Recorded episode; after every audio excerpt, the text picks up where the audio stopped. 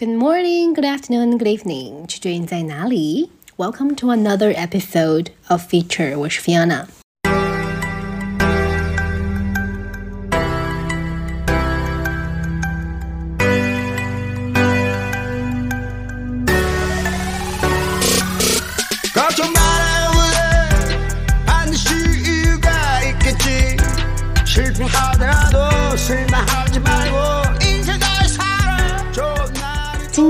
期播客其实想主要跟大家聊的就是我在这大半年当中如何从漫长的抑郁和焦虑情绪持续交错的这个状态当中，finally 走出来了这样的一个过程。坦白说，就过去的这个大半年里，我除了必要的工作能够凭借着职业精神卯足劲完成，其他时间里面经常就是。偶尔间歇性振作，然后绝大部分的时间就会像泄了气的皮球一样。刚刚开始有这种情绪的苗头的时候，我我以为只是暂时性的情绪，就像往常的每一次啊情绪感冒一样，他就只是待一小会儿，我还是可以非常平静的和他共处。但就直到我发现自己每一次为呃治疗 打引号的这个治疗这个情绪感冒而做的努力。都像是一个在沼泽地里持续下沉时的那种挣扎。慢慢的，我就会发现我自己对新鲜事物的好奇心、探索欲没有以前那么强了，长文、长内容的创作欲也没有了，甚至我到后面出门见人的这个社交欲都没有了。我意识到这个时候，我觉得这个事情已经很严重了，然后我就彻底的停止了，我一定要做出一些什么东西。一定要快点改变现状的这个念头，然后重新的从最简单的日常生活里去找到一些秩序和能量。那么今天是四月的最后一天啊，我录这期节目现在是晚上的十一点钟。我在四月初的时候，我感受到我的情绪应该是有了比较明显的好转，能量已经有回归。那现在我一整个四月过下来，我觉得嗯。我差不多应该是已经走出来了。那么，作为一个在自我关怀上其实不算太合格，然后重建自我上也一直在努力的人，做这期节目只是想单纯的记录一下自己在呃这一小段路上曲折的探索和一些阶段性的思考。如果说你也在经历着一些和我一样的困扰，或许能够从我这大半年的故事里面找到一些安慰。给你开启下一步微小的行动一点点勇气和方向。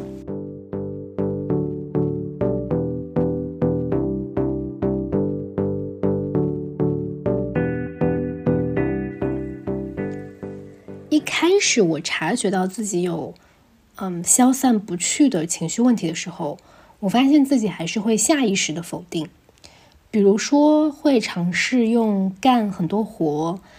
来让自己逃离去感受负面情绪的机会。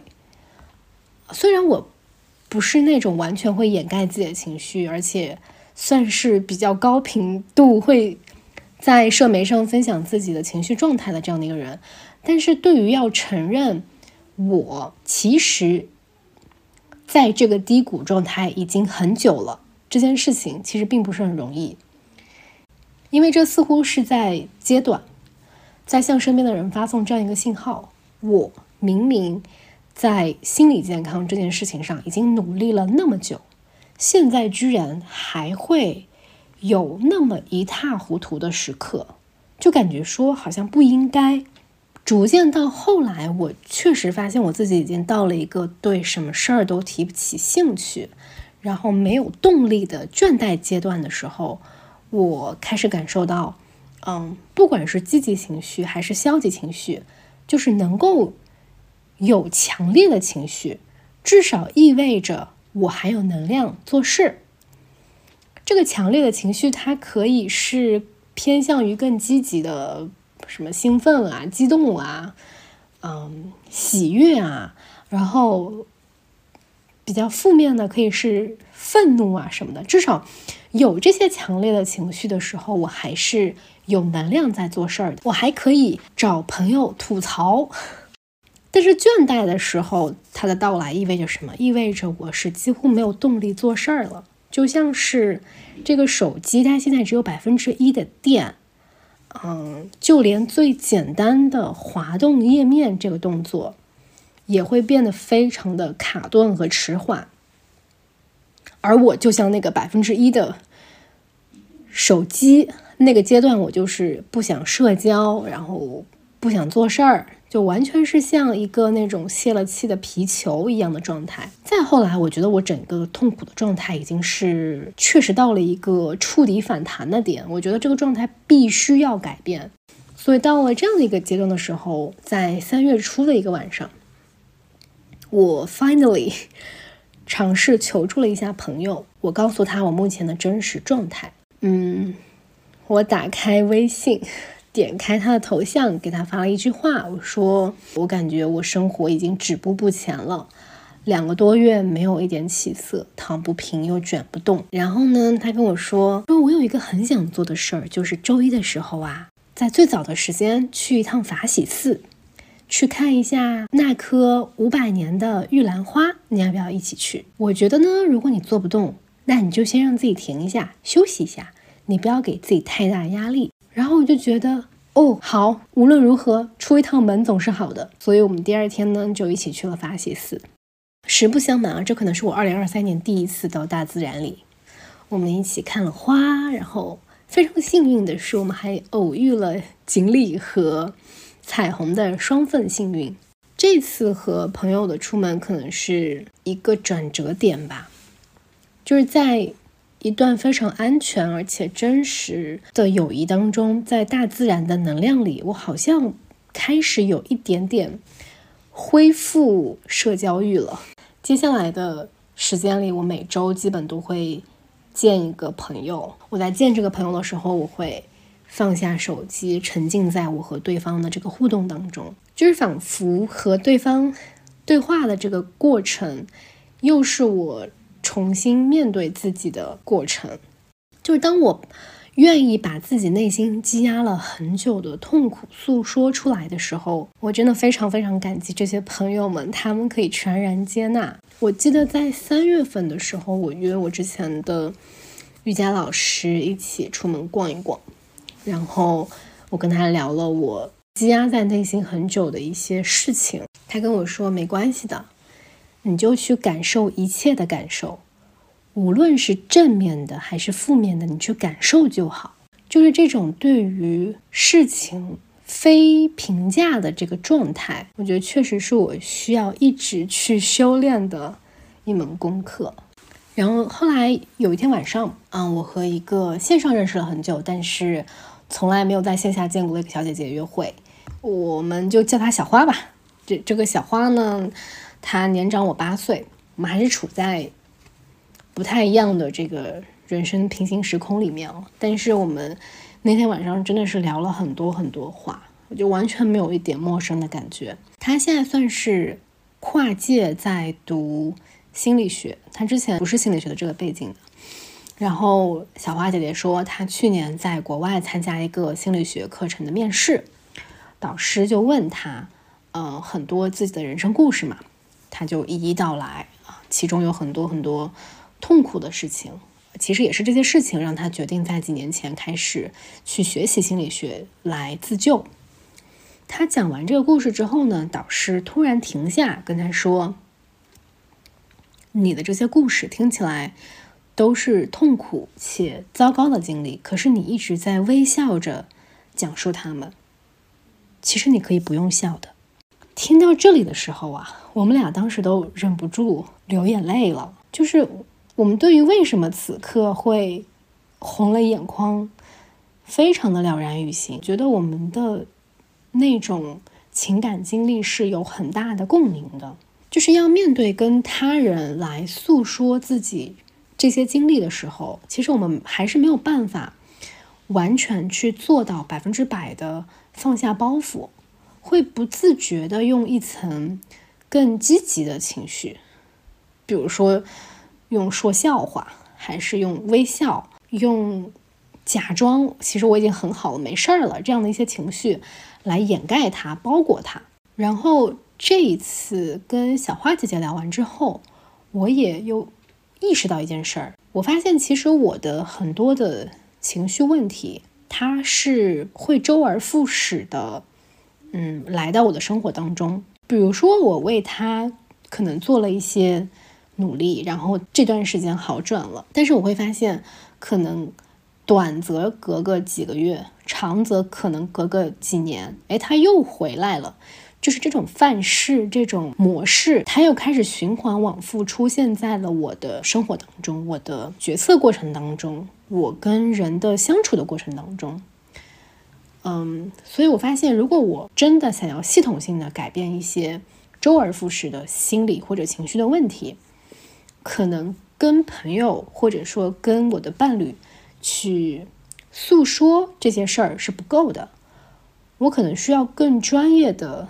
心理咨询师的支持，我需要去触及，甚至去解构更深层次的，甚至我自己和我身边的人都没有办法看到的东西。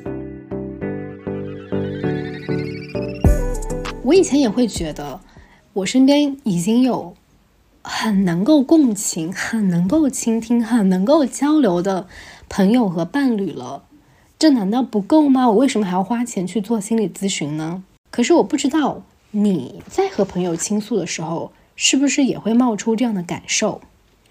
比如说，啊，我是不是占用对方太多时间了呢？有些话我是不是不该说呢？嗯，我的这些负面情绪，它会不会影响到我的朋友呢？每个人他都有自己的一些内心的斗争，有自己的烦恼，有自己的困惑。那我这样一直在巴拉巴拉巴拉倾诉。那是不是太把自己当回事儿了呢？而当这样的感受出来的时候，我就发现，我好像又没有办法触及到更深层次的一些情绪和一些看不见的东西了，就是到这里就停止了。最近我刚好在读一本书，题目叫做《心理治疗如何改变人》，然后这个书里面也帮我理清了一些困惑，让我知道了，就是跟朋友倾诉。与跟心理咨询师倾诉有什么本质的区别？我来把这段话念一下：心理治疗在一段专业的关系内得到发展，旨在促进来访者发生结构性的改变。要实现这一点，来访者必须感到自己可以自由的感受、想象、思考和发表任何观点。这里我们面临一个奇怪的悖论。心理治疗师和他的来访者身处一段专业的关系，但这种关系又意味着深度的亲密，它包含完全的信任，并强烈的调动了双方的情感生活。要让这种治疗奏效，就不能让来访者感到这种关系有发展成友谊的可能。事实上，我们也不会把什么都告诉朋友，我们往往会隐瞒某些事情。例如，让我们感到羞愧的事情、自责的事情，或是朋友让我们感到不满的地方。即使我们可以向最亲密的朋友敞开心扉，倾诉这些难以启齿的事，但这种信任永远不可能达到心理治疗中应该达到的深度。而这种信任的深度，是启动改变进程所必不可少的。在友谊中。交流有对等性，一定要考虑到对对方的尊重，所以我们的倾诉与朋友的倾诉会交替进行。他听我们说，但我们也会听他说，这就不可避免地限制了我们对自己的倾听。另外，当一个人在与无法摆脱的痛苦缠斗时，他会与朋友们倾吐。但最后总是对自己加以限制，怕自己的苦难侵犯到别人，或让别人感到不舒服等。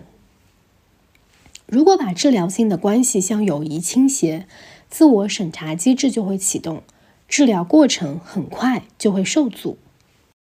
这段话让我非常清晰的意识到，再亲密的朋友和伴侣。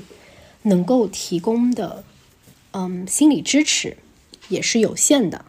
情绪价值肯定是可以，但是真正意义上的，比如说要促进结构性改变这个心理支持肯定是有限的。所以也是从这个月开始，我就重新恢复了心理咨询。我一周见一次咨询师。当我把内心深处最难以启齿的事情都摊开了之后，嗯，他会全然的倾听和接纳，同时也会运用自己的专业。来帮助我用新的视角去建构旧的记忆和经历。在和他的对话当中，我确实有看到自己从来没有思考过的课题。嗯，但至于这个课题是什么，我想再过一段时间，我积累了更多的呃思考，呃，也有更多的咨询经验之后，我再来跟大家讲一讲这个话题。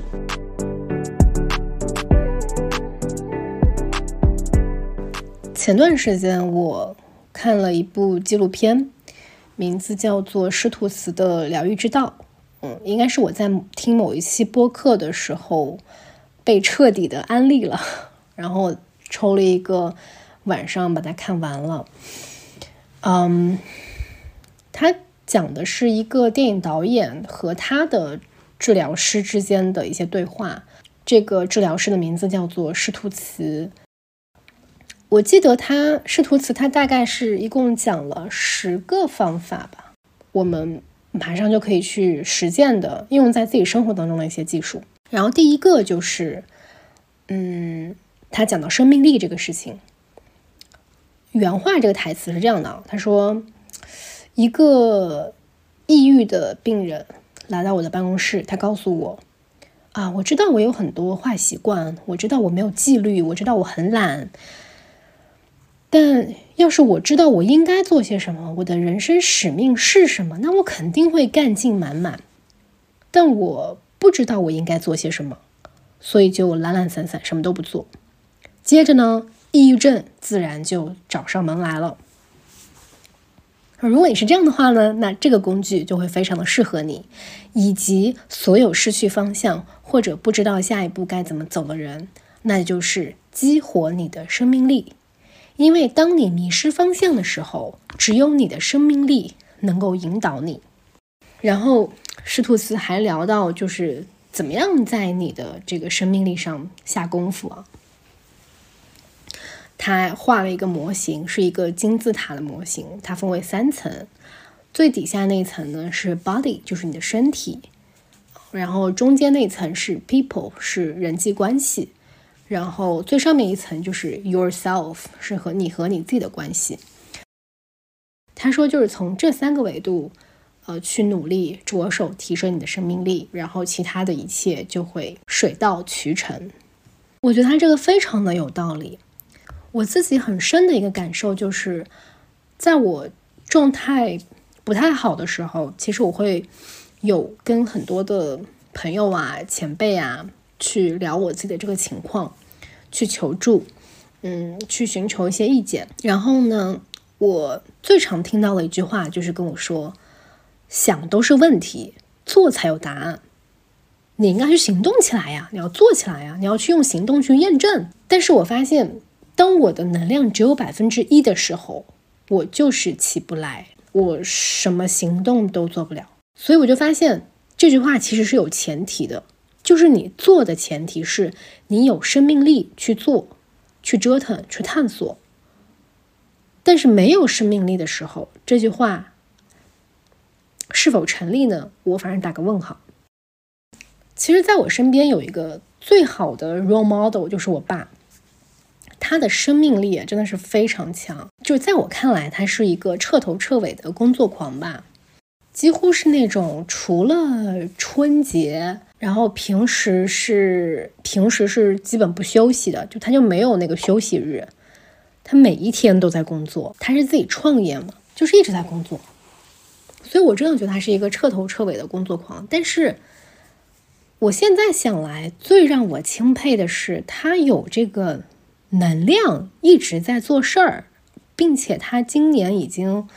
六十了，他还是拥有这个持续创造的这个动力。嗯，他中间其实创业的过程有失败很多次，呃，也不能说失败吧，就是比如说你研发一个产品，然后啊发现你砸了很多精力、时间、钱进去，但最后其实不行，这个叫失败嘛？我也不知道，反正就是他试错确实有很多很多的试错，但是。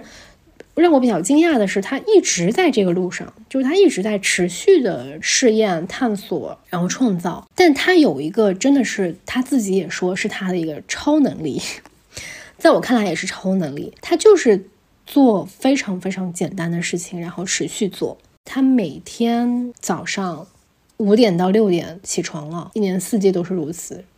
然后晚上除了可能要出差，有一些意外的情况。他肯定就是十点钟就睡觉了，而且他的睡眠质量特别高，就是那种头一沾到枕头就睡的。就无论今天多忙，无论这个事儿再想不通，他十点就是要睡。他每天早上起来第一件事情就是运动，但他不是那种非常剧烈的运动。他每天早上起来会做的一件事情，就是花五到十分钟的时间去做一些非常简单的运动，就五到十分钟。活动活动筋骨，拉伸拉伸，然后做一下气功。他的气功我记得还是他在高中还是大学的时候学的。他跟我说已经做了将近有三四十年了。我们不管搬了多少次家，这个事儿是他每天早上起来都会做的一件事儿。就我小的时候吧，就是特别的不理解他这些所谓的看起来很无聊的坚持，很无聊的一些 routine。但是我现在发现，这真的是超能力，所以我可能也是随着自己年纪大了，越来越能够体会到我爸 所说的这些道理。虽然我年轻的时候就是不听，但是我现在慢慢的确实有这种感受，嗯，要想办法去提高自己的生命力。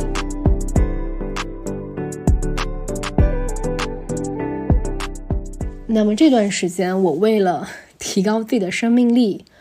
我做了哪些很小的事情呢？我来给大家盘点一下。第一件事儿呢，就是早起。其实也没有很早啦，就是早上七点半起床。为什么是早起呢？因为我之前状态差的时候是从什么时候开始的呢？是去年的十一月份，我开始跨时区上课，然后。就是美西时区嘛，差不多就真的是隔了十二个小时，然后每天下课已经是半夜的两点多钟，然后大脑还是处于非常兴奋的状态，所以我真正意义上睡着已经是三四点钟了，嗯，然后我就是一整个昼夜颠倒，就是现到最后就是起床可能就是下午，然后也没有。早饭一天两顿，然后我觉得这个这种这种作息以及这种饮食，可能对我的生命力真的造成了非常大的折损。所以，我我做的提高生命力的第一件小事儿就是早起，就是七点半。我也知道我自己肯定是做不到的，以及我要把我自己就是从美西时区搬到东八区的这个跨度啊，我觉得也是非常巨大的努力。我非常清楚的意识到，仅凭我自己一个人是很难完成这个事情的，所以我就组了一个早起打卡群。其实去年我就有做过这个事儿，不过后来我非常自信，我觉得好像自己已经 OK 了，没问题了，我就没有继续做下去。所以这个月我又重新恢复了它。为什么会做这个早起打卡群呢？是我之前好像在读。读到某一篇文章，在那个文章里面就有提到说，最好的解决问题的办法就是你去帮别人解决问题。你在帮别人解决问题的过程当中，你顺带也把自己的问题解决了。所以我觉得我做早起打卡群就是这样的一个目的，可能汇集了一些有跟我有相同。需求的人，嗯，我可能有一些些的方法，然后构建了这样的一个场域，然后我们一起来践行这些方法，一起做出改变。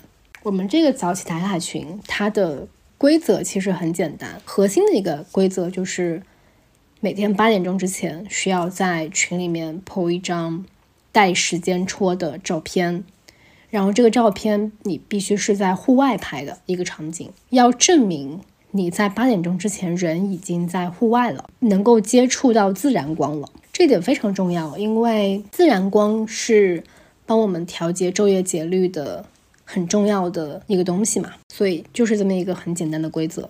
然后这个早起打卡，在今天就是四月三十号，我们刚好是完结了这一期完结了。我觉得总体对他还是挺满意的，但是你说我在过程当中顺利吗？其实不那么顺利。一共是进行了四周嘛，前两周的时候，其实我一直有回去睡这个回笼觉，但是我就是就是反正就这么划水划着，降低对自己的要求，接受改变这个东西就是没有那么快的。接受我克服一个坏习惯，会比养成一个好习惯难得多得多得多。接受了这个事实之后呢，我对自己的要求就没有那么高了。我就觉得，我只要能够做到七点半起床，我持续的做这件事情，就是在为我的选择投票。我只要投票就可以了。啊，我不管是我有力的铿锵有力的投了一票，还是我。呃，浅浅的投了一票，还是我今天可能投了个反反对票。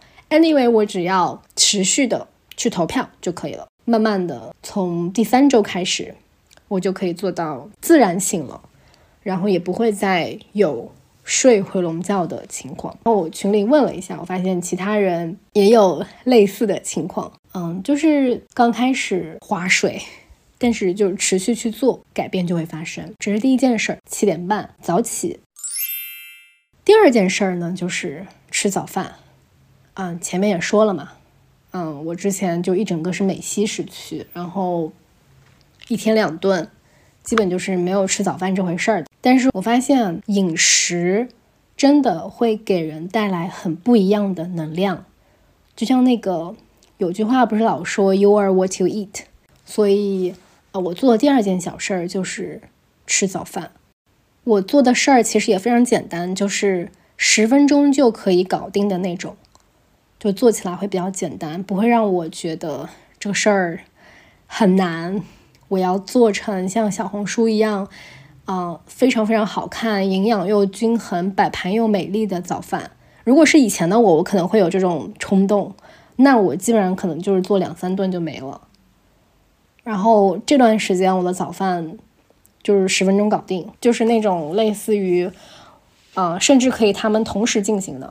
可我我这边这个煮着鸡蛋，然后那边煎着芦笋，然后同时又煮着煮着牛奶，就这个事儿它简单，然后同时营养总体上还是比较均衡的。第三个就是我报名参加了一个暂停实验室的一个情绪训练营，就每天也是做两件很小的事情。一个是正念十分钟，然后一个是呃写五到十分钟的情绪日记。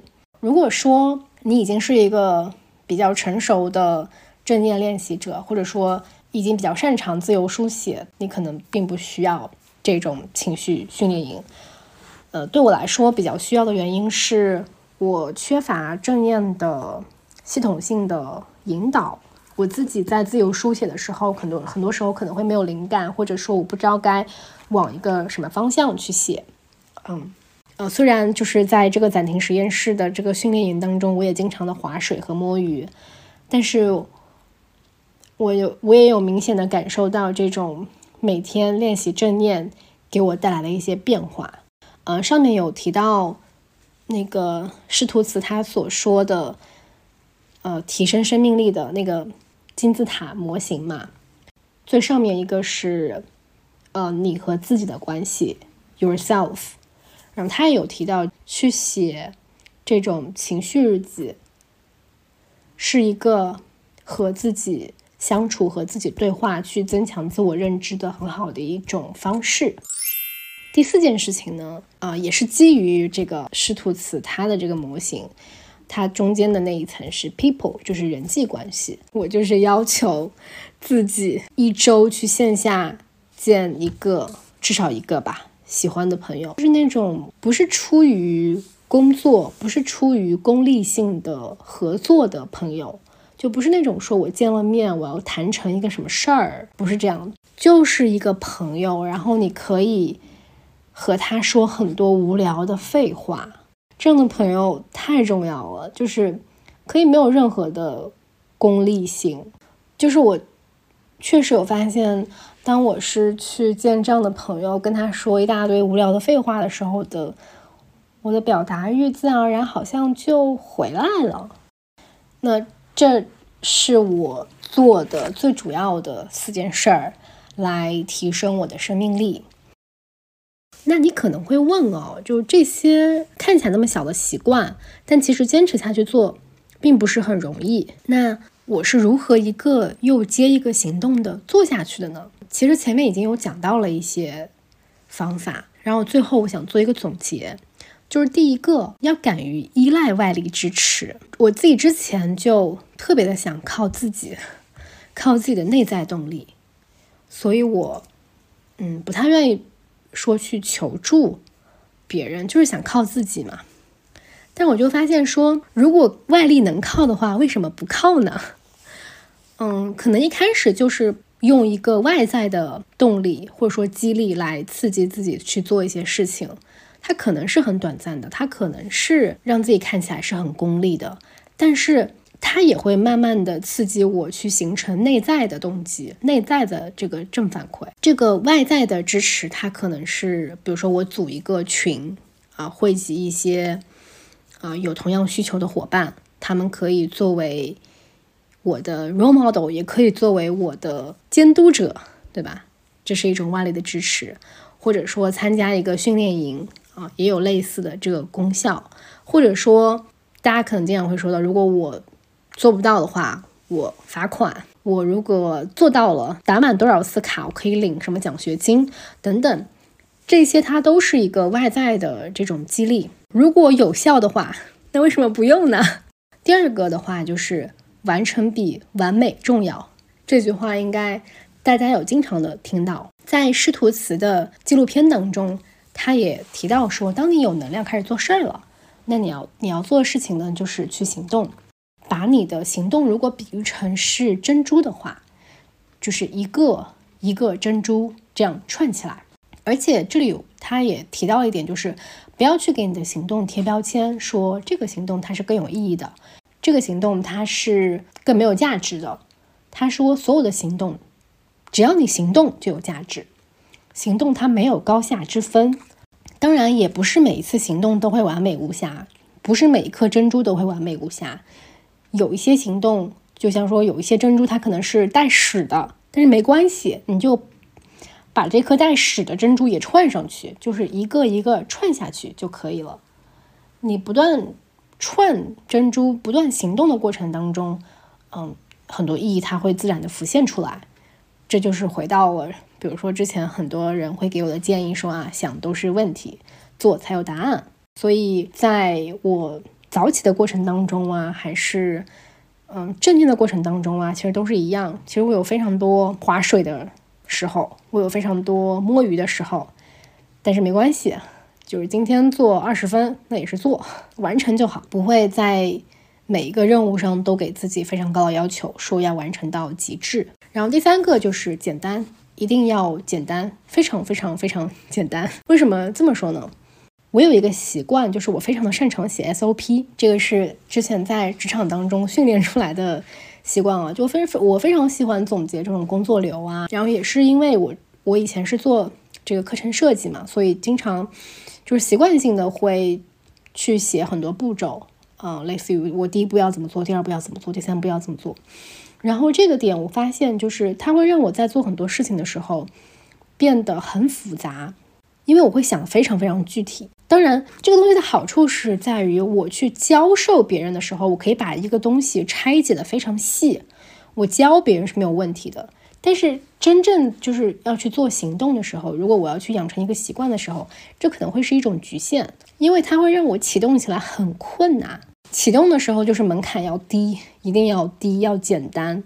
所以这就是为什么，比如说我这个做早饭，就是让自己五到十分钟可以搞定，不要去考虑摆盘，不要去考虑各种各样的食物的全面营养，因为我一开始的目的就是我要恢复吃早饭，吃总体上还比较健康的早饭就可以了。所以就是简单，一定要简单，非常非常简单。在这个简单起步的过程当中，它会慢慢的形成一些自然的正反馈。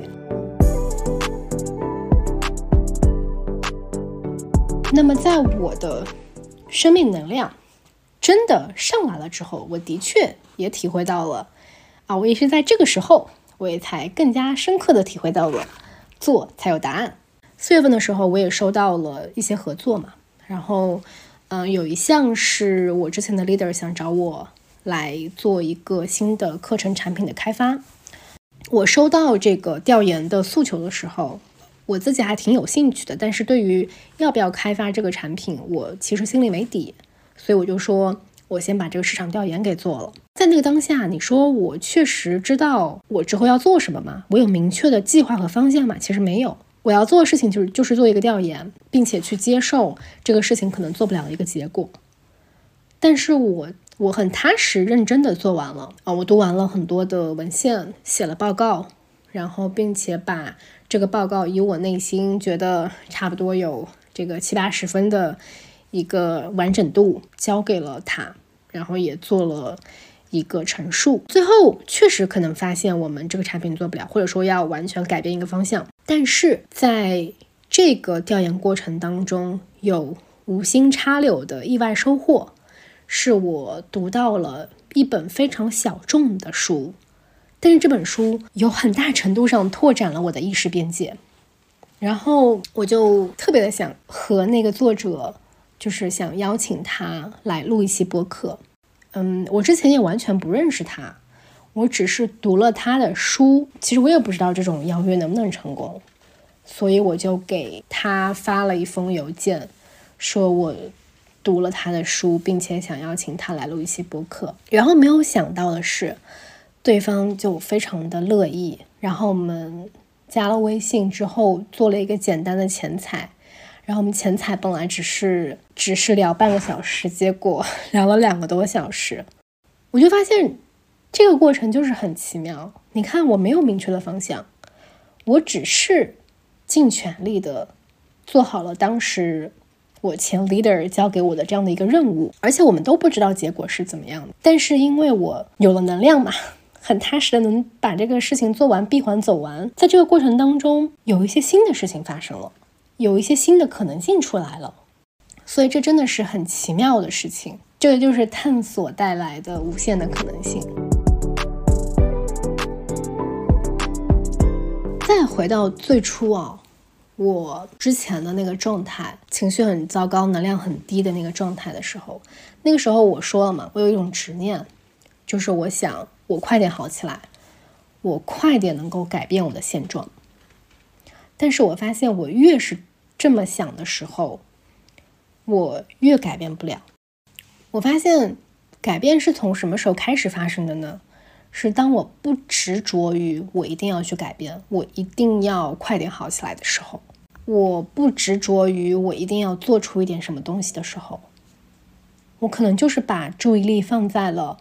我先吃好这一顿饭，我先睡好这个觉，我先明天早上七点半起来能够打个卡，我先，啊，今天完成十分钟的正念，甚至我今天工作可能都没有取得什么成果，但是我就是把我的注意力放在这几件我要做的小事上面的时候，好像改变就是在慢慢的发生了。嗯，讲到我最近看的那本书嘛，就是心理治疗如何改变人，它里面就提到一句话。应该是在序言当中的。他说：“关于改变，我最后想说的一个秘密是，改变是要一点一点来的，走得越慢，到的反而越快。很多改变甚至是在意识不到的情况下发生的。一开始的改变普普通通，看上去就跟和没变一样。”当父母努力转变孩子的学习态度的时候，他们看到的是孩子敷衍潦草的写完了今天的作业，同时还写错了一大半。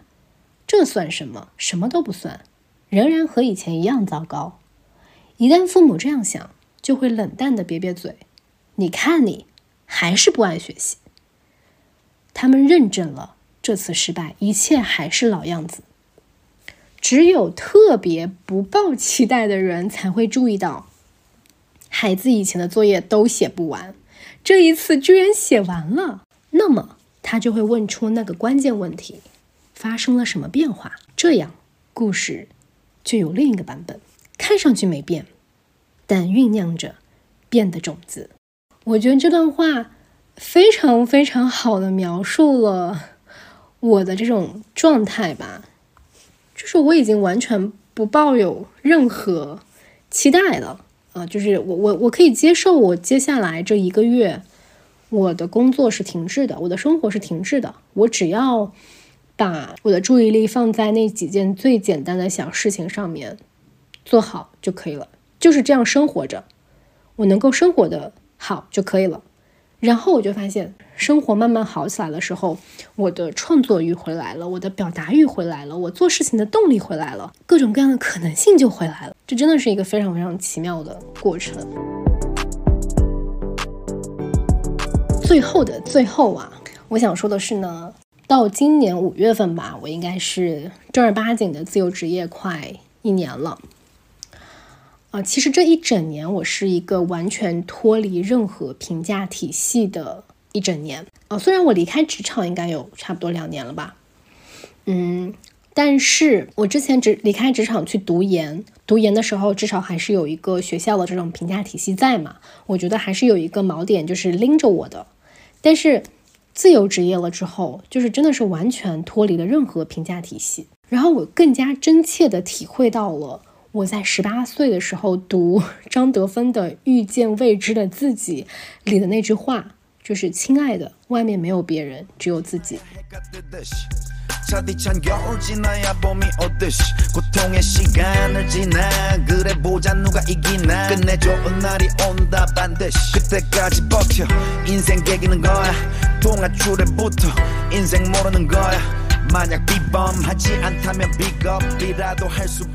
上一周，我和几个自由职业的小伙伴出去 camping。然后我们就在一起聊天，跟其中的一个小伙伴说起了我我自己就是这一年的这个状态，然后他也跟我聊起他很类似的一些经历，就是他也完全经历过那种完全找不到意义感、自我崩塌的那种过程。他说他之前在读研的时候，就是嗯，完全找不到读研的意义，然后甚至休学了半年，就是去重新探索人生的意义这样子。然后最后他是怎么探索到了人生的意义呢？就是在日常的烟火之中，在日常的细碎的生活之中，好像找回了生活的意义。嗯，然后后面他也有这样子往复的好多次的这种呃意义的崩塌，然后又重建。然后他告诉我说：“你不要着急，当你不断的崩塌又不断的重建的时候，你会遇见。”更稳固的自己，就是你所有的探索，可能对别人来说就不理解你在做什么，但是你要相信，你所有的探索对你自己来说一定是有意义的。所以那天我跟他聊完之后，我觉得非常的治愈。那我也想把他的这段话送给大家，作为这一期播客的结尾。那今天就到这里吧，大家晚安。早安，午安。 반복되는 시행착오 죽을 듯이 숨이 턱에 차고 죽기 직전에 결승선을 통과하고 밀물과 썰물 인생은 파도 걱정 말아요 반드시 이유가 있겠지 실패하더라도 실망하지 말고 인생 잘 살아 좋은 날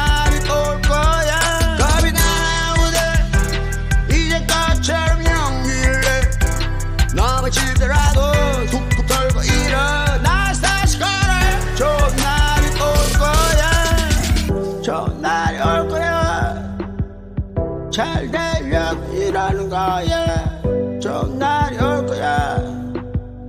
인생 우는 만큼 웃는 거야. 비가 내리고 나야 땅이 굳듯이 한참을 달리고 나야 땀이 나듯이 열매